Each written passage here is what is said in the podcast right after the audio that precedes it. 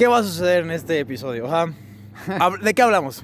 De cómo nos encontramos por casualidad, Ajá. de cómo las cosas... ¿De quién es de este señor? aparecen.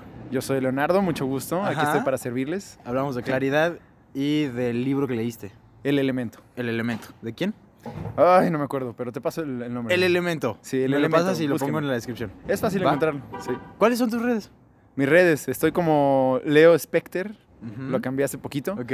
Y me encuentras en Instagram como Van Leij. Y además, además, ¿tu café?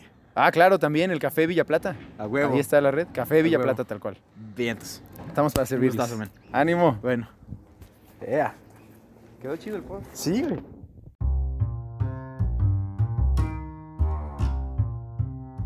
Este episodio del podcast, ahorita vemos. Este episodio del podcast está acompañado con un gran amigo, un gran, un gran personaje, una gran personalidad. Leo está aquí. Hola muchachos, ¿cómo están? Qué gusto saludarlos. Leo, un poco de contexto. Leo es un emprendedor. Nos conocemos desde hace Pues como siete años. 5, 6 años, 7 años. Y desde que lo conozco ha sido un gran emprendedor y cada vez que nos encontramos es muy, muy chido. Y algo que quieras decir tú. Pues yo creo que nos encontramos porque la vibra se conecta, bro. La neta. Creo Estamos que- aquí en eso. Sí. Creo que conectamos en muchas cosas, ¿no? Totalmente. Tenemos visiones iguales. A ver, el tema de hoy es la claridad. Muy bien. Para mí la claridad... ¿Tienes como 5 minutos? ¿Nos, nos recargamos Sí, tantito? sin problemas. Para mí la claridad es como... Es saber lo que quieres. Y saber a dónde vas. Y cómo rayos le vas a hacer para llegar allá.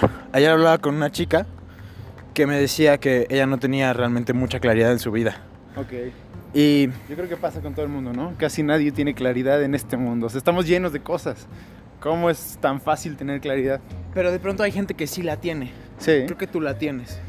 Se puede decir. No, no es como que la tengamos todo el tiempo, Exacto. pero creo que tenemos una visión. Hay momentos, bro. De hecho, la mente es una cosa tan mágica que es como dice el Zen. Si tienes un lago y le avientas una piedra, no vas a ver el fondo. Y normalmente nos están aventando piedras todo el día. Que si cómprate, que si haz, que si no sé qué, que si Claro. eres, que si no eres. Y eso es como basura para la cabeza. Entonces nunca vas a ver el fondo. Lo único que vas a ver va a ser ondas. Ajá. Y vas a preguntarte qué está pasando. Pero si tú paras un momento, Paremos un momento. Aquí en la si no, paras un momento, dejas de aventar piedras y ves al fondo, vas a decir, ya entendí de qué se trata todo. ¿Y cómo, cómo ves tú al fondo? Porque mi forma de ver el fondo es meditar y como que me vale madre muchas cosas de allá afuera. Como de, güey, tienes 22 y apenas estás metiéndote a la carrera de psicología. Pues es que yo ahorita quería estudiar psicología y no a los 18, ¿no? Como, como que me valga madre. ¿Tú cómo le haces? Pensando en eso precisamente, porque los tiempos son efímeros. Muchas veces nos, nos vamos por la idea de que hay que parar de aventar piedras, sí, pero ¿quién las está aventando? ¿Y por qué? ¿Sabes? Entonces, si te vas un poco más atrás, en lugar de decir, ok, me voy a calmar, no vas a pensar me voy a calmar, porque es otra piedra más para la cabeza. En lugar de eso dices, lo que voy a hacer va a ser expresar estas piedras en otra cosa, Ándale. que es por ejemplo el arte, el deporte, lo que sea. Dejo que esa energía fluya por donde tiene que fluir porque finalmente es energía y mientras esa energía fluye, yo me enfoco en el estanque. ¿Por eso haces tus esculturas? Güey, porque haces unas esculturas súper chingonas. Ahorita traigo muchas loqueras, de ¿Sí? hecho ya me acabé una libreta en dos meses de puros escritos en la noche, Mm. de que de repente me sale y me sale y me sale dos de la mañana, tres de la mañana, ay ya es bien tarde, duérmete. Sí. Ah, es tu forma de mantener esa paz interna. En este momento sí, y de hecho próximamente voy a sacar una presentación de rap. Ok. Ven, este tipo es que... Hago de todo, tú sabes, ¿no? Exacto. Y yo creo que la otra parte es, además de estar como en tu, en tu paz, en tu zen, es como la mitad de la chamba. Sí, claro. Creo que la otra mitad es, ¿y ahora a dónde voy? ¿Tú cómo consigues eso? ¿El a dónde voy? Uy, es un tema bien interesante. ¿No? Precisamente acabo de terminar de leer un libro que se llama El Elemento. Ok. Se los recomiendo. El Elemento habla de la parte en la cual mucha gente, en general todos, no sabían a lo que se iban a dedicar, pero traían una chispa de algo que estaban haciendo todo el tiempo. Y entonces es como parar otra vez y decir, a ver, ¿qué es eso que me gusta? ¿no? Puedes tomarte un tiempo el que quieras, nomás no pases demasiado, porque también pasar tiempo en el quiebre te quita tiempo en la vida. Claro. Entonces es como bastante bueno. Pero respetar el quiebre. Respetar el quiebre ¿No? y dejar que fluya, no es como decir, me siento triste, mejor hago otra cosa para que se me quite en él. O sea, me voy a sentir Afronta bien triste Ajá. y le voy a preguntar directamente a la tristeza qué demonios me, me está enseñando, ¿no? Claro. O de dónde viene, porque también es una regresión. Entonces regresas, ves la tristeza, te sientes eh, pues mal, si tú lo quieres ver así, pero después de ese mal la aceptación es lo que te da la clave. Y empieza a hacerse todo más claro, vuelves a ver hacia ti, encuentras tus pasiones, que es lo que dice el elemento, encontrar tu pasión, y eso es lo que tú puedes compartir al mundo. Hay, hay, un cuate que no me acuerdo quién es, pero habla de que las pasiones se pueden crear. Como, como puedes encontrar eso que mucho te gusta y convertirlo en tu pasión, o como, como, como voltear a ver, ¿sabes qué, güey? Mm, voy a, voy a investigar todo sobre los árboles hasta que me mamen los árboles y como me voy a dedicar a los árboles, ¿no?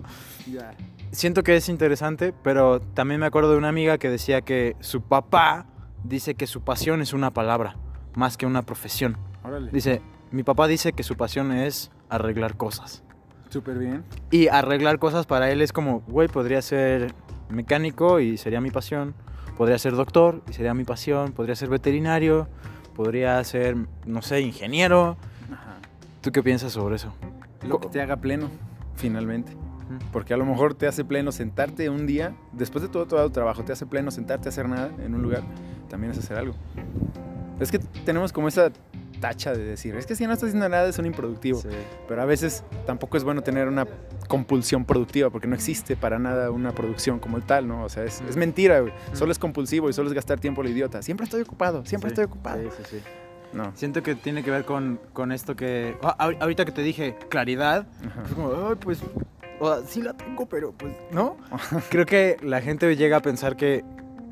que es algo que tienes como todo el tiempo. Ah, claro. Y creo que, mínimo yo, no la tengo todo el tiempo. ¿No? hay días. en ciclos. Ajá, o sea, hay días en los que te levantas y dices.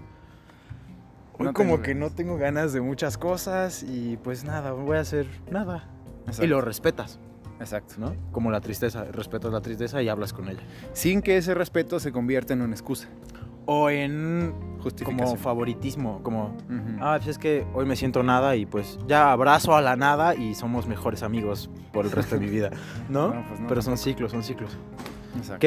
¿Con qué te gustaría cerrar de este tema? Cerrar. La claridad está relacionada con la pasión. Si yo soy claro, encuentro mi pasión. Si encuentro mi pasión, puedo abonar algo al mundo. Porque realmente aquí nos venimos a competir, es lo que nos enseñan este, a ver, tú contra el mundo, no sé qué, no, ni madres. O sea, güey, somos una cosa, una unidad, mm. que se empeñen en enseñarnos la separación es distinto. Mm. Pero solamente los ojos más audaces, los ojos claros, son los que ven que la separación no ayuda para nada.